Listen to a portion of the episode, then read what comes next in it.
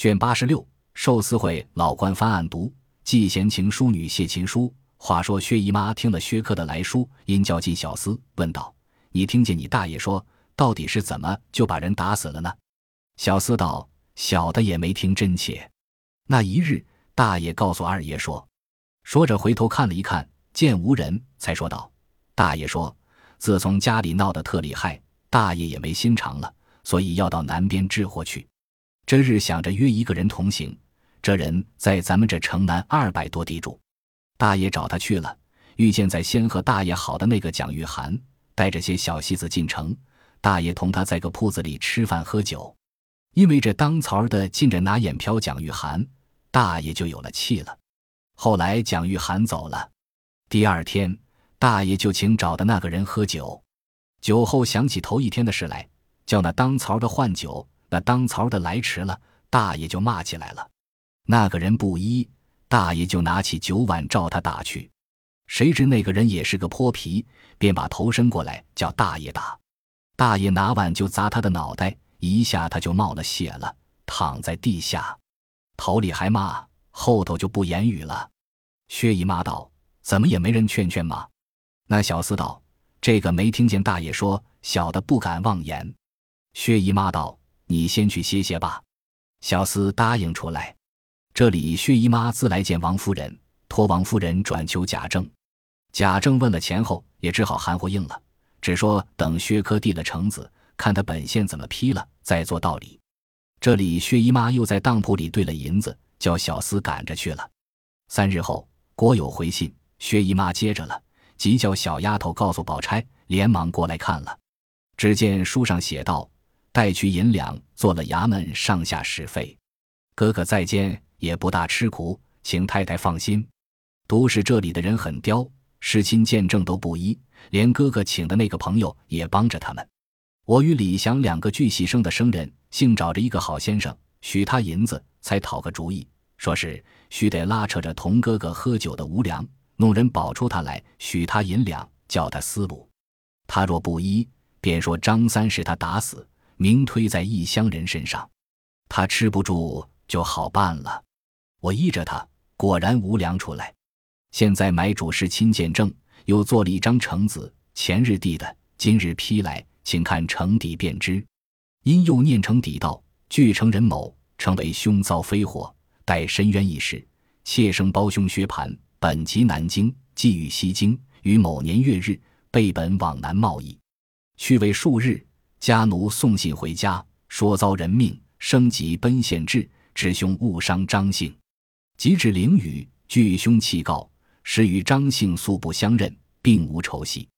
偶因换酒嚼口，生兄将酒泼的，恰至张三低头食物，一时失手，酒碗误碰信门身死。蒙恩居训，兄具受刑，承认斗殴致死。仰蒙献天仁慈，知有冤意，尚未定案。生兄在近，俱成宿便，有干力尽。生念手足，冒死待成。福启县慈恩准提正治训，开恩莫大。生等举家养待红人，永永无忌矣。机妾上呈，批的是失常检验，证据确凿，且并未用刑。尔兄自认斗杀，招供在案。今而远来，并非目睹，何得捏此妄控？理应治罪，姑念为兄情切，且恕。不准！薛姨妈听到那里，说道：“这不是就不过来了吗？这怎么好呢？”宝钗道：“二哥的书还没看完，后面还有呢。”因又念道：“有要紧的，问来使便知。”薛姨妈便问来人。因说道：“县里早知我们的家当充足，须得在京里谋干的大情，再送一份大礼，还可以复审，从轻定案。太太此时必得快办。”再迟了，就怕大爷要受苦了。薛姨妈听了，叫小厮自去，即刻又到贾府与王夫人说明缘故，恳求贾政。贾政只肯托人与知县说情，不肯提及业务。薛姨妈恐不中用，求凤姐与贾琏说了，花上几千银子，才把知县买通。薛科那里也便弄通了，然后知县挂牌坐堂，传齐了一干灵宝、证件、识亲人等，监理提出薛蟠。刑房书吏俱一一点名。知县便叫地保对名出供，又叫师亲张王氏并师叔张二问话。张王氏哭禀道：“小的的男人是张大，南乡里住，十八年前死了。大儿子、二儿子也都死了，光留下这个死的儿子叫张三，今年二十三岁，还没有娶女人呢。为小人家里穷，没得养活，在李家店里做当草儿的。那一天晌午。”李家店里打发人来叫俺，说你儿子叫人打死了，我的青天老爷，小的就唬死了，跑到那里看见我儿子头破血出的躺在地下喘气儿，问他话也说不出来，不多一会儿就死了。小人就要揪住这个小杂种拼命。众衙役吆喝一声，张王氏便磕头道：“求青天老爷伸冤。”小人就指着一个儿子了，知县便叫下去。又叫李家店的人问道：“那张三是在你店内佣工的吗？”那李二回道：“不是佣工，是做当槽儿的。”知县道：“那日尸场上，你说张三是薛蟠将碗砸死的，你亲眼见的吗？”李二说道：“小的在柜上听见说客房里要酒，不多一回，便听见说不好了，打伤了。小的跑进去，只见张三躺在地下，也不能言语。小的便喊秉德宝。”一面抱他母亲去了，他们到底怎样打的，实在不知道。裘太爷问那喝酒的，便知道了。知县喝道：“出神口供你是亲见的，怎么如今说没有见？”李二道：“小的前日唬昏了，乱说。”衙役又吆喝了一声，知县便叫吴良问道：“你是同在一处喝酒的吗？薛蟠怎么打的？据实供来。”吴良说：“小的那日在家。”这个薛大爷叫我喝酒，他嫌酒不好要换，张三不肯。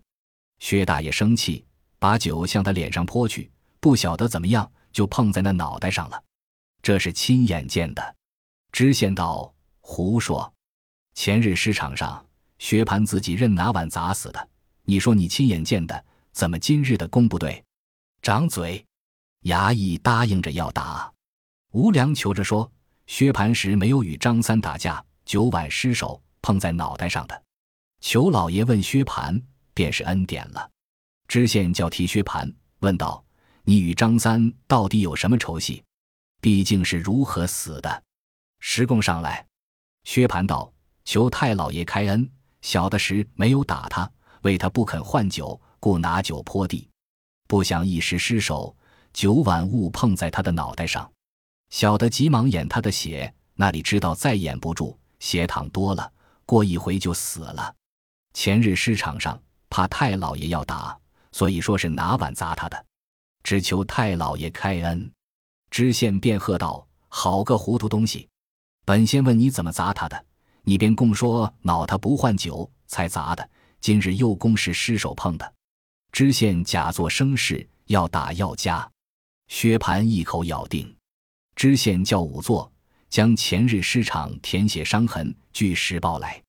仵作禀报说，前日验的张三尸身无伤，唯心门有瓷器伤，长一寸七分，深五分，皮开，信门骨脆，裂破三分，实系磕碰伤。知县查对诗格相符，早知书吏改清，也不驳结，胡乱便叫画供。张王氏哭喊道：“青天老爷！”前日听见还有多少伤，怎么今日都没有了？知县道：“这妇人胡说，现有诗格，你不知道吗？”叫师叔张二便问道：“你侄儿身死，你知道有几处伤？”张二忙供道：“脑袋上一伤。”知县道：“可又来？”叫书吏将诗格给张王氏瞧去，并叫地保诗书指明与他瞧。现有师场亲押证件。据共，并未打架，不为斗殴，只一误伤。吩咐画供，将薛蟠监禁后降，于令元宝领出，退堂。张王氏哭着乱嚷，知县叫众衙役撵他出去。张二也劝张王氏道：“实在误伤，怎么赖人？现在太老爷断明，不要胡闹了。”薛科在外打听明白，心内喜欢，便差人回家送信，等批降回来，便好打点赎罪。且住着等信，只听路上三三两两传说，有个贵妃轰了，皇上辍朝三日，这里离陵寝不远。知县办差电道：一时料着不得闲，住在这里无益，不如到监告诉哥哥，安心等着我回家去，过几日再来。薛蟠也怕母亲痛苦，带信说：“我无事，必须衙门再使费几次，便可回家了。只是不要可惜银钱。”薛科留下李祥在此照料，一进回家见了薛姨妈，陈说知县怎样殉情，怎样审断，终定了误伤。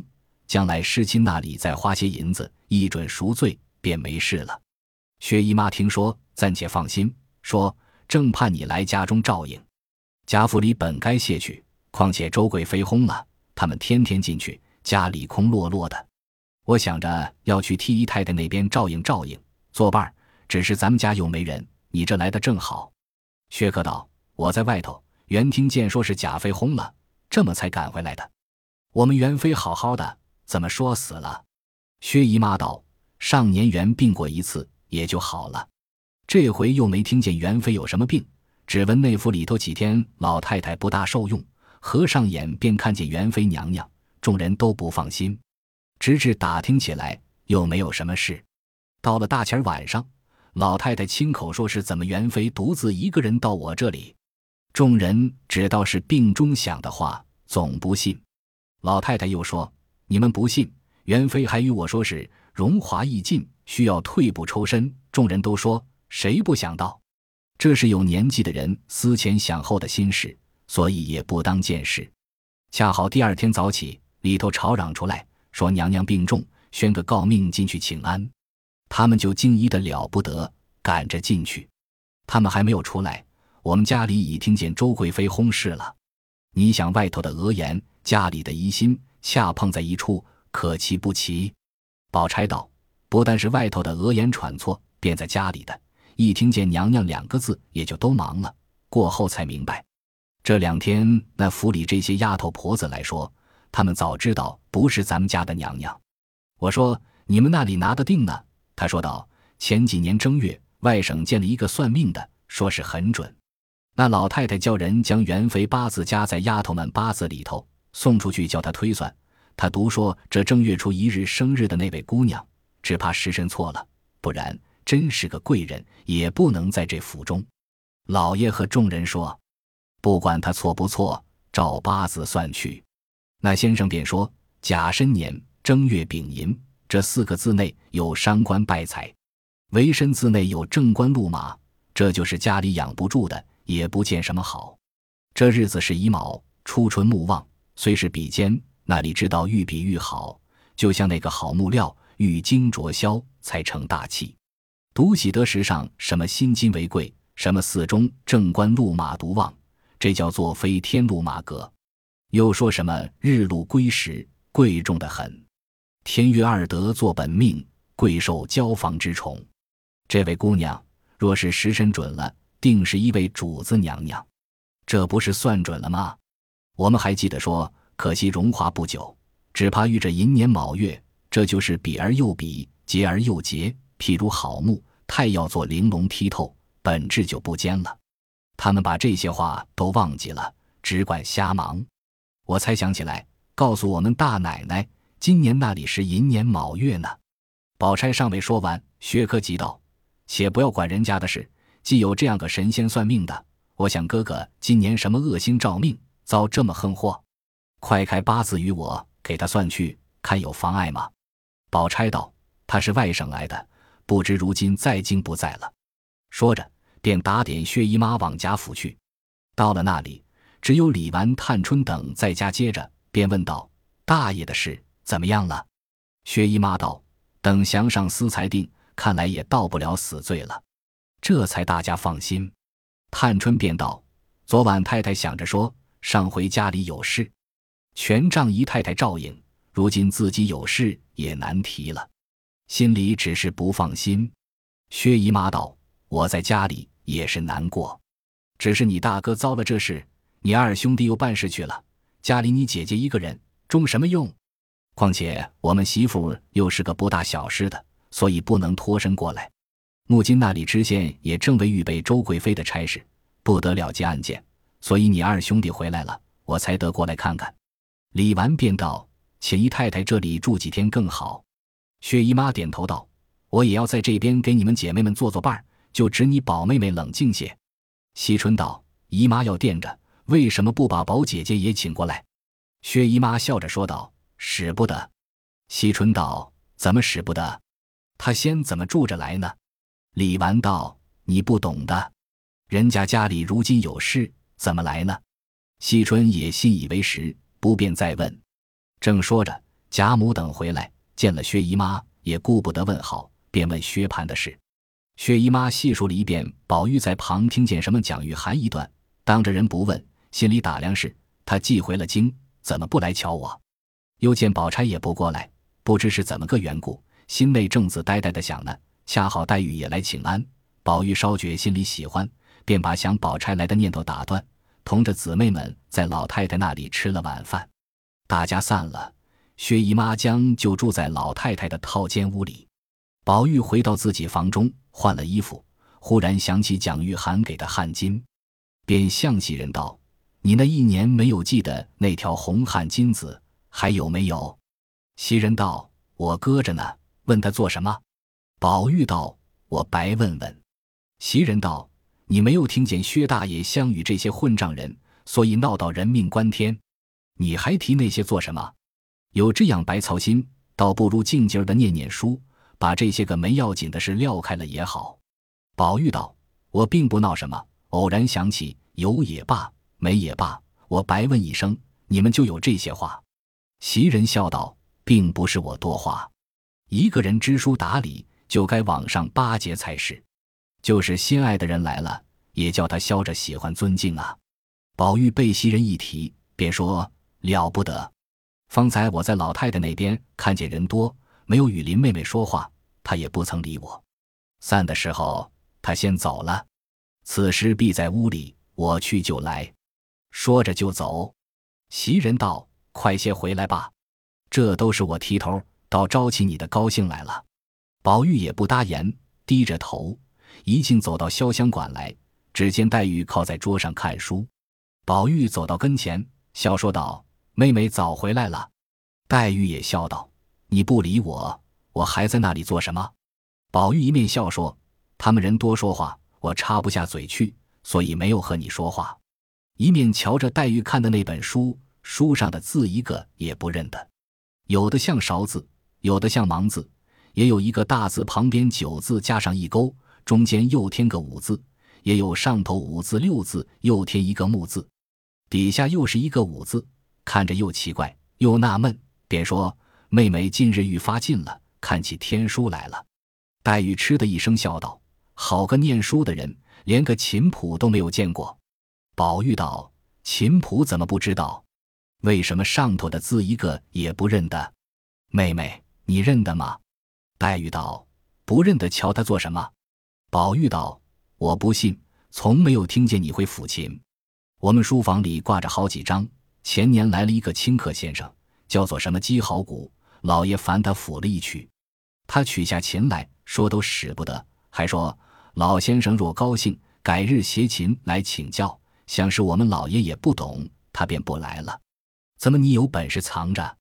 黛玉道：“我和长针会呢。”前日身上略觉舒服，在大书架上翻书，看有一套琴谱，甚有雅趣。上头讲的琴理甚通，手法说的也明白，真是古人静心养性的功夫。我在扬州也听得讲究过，也曾学过，只是不弄了就没有了。这果真是三日不弹，手生荆棘。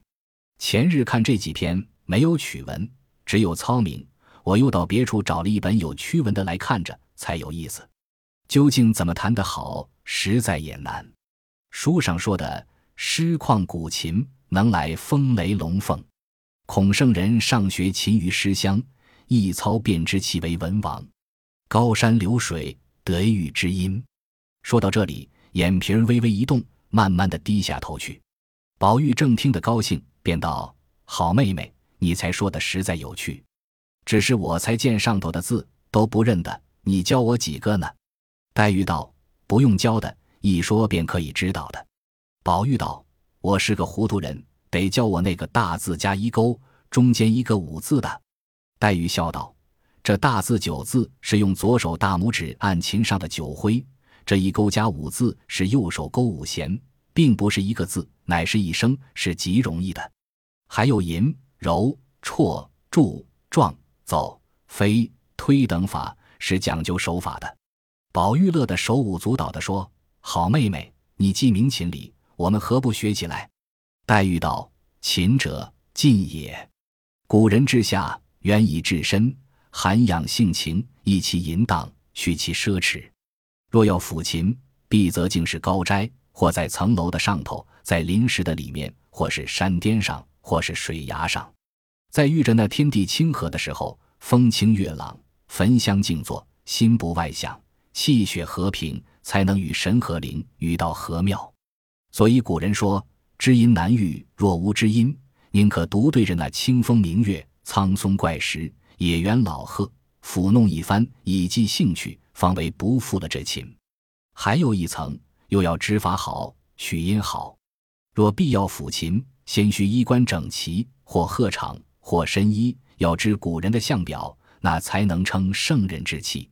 然后灌了手，焚上香，方才将身就在榻边，把琴放在案上，坐在第五徽的地方，对着自己的当心，两手方从容抬起，这才心身俱正。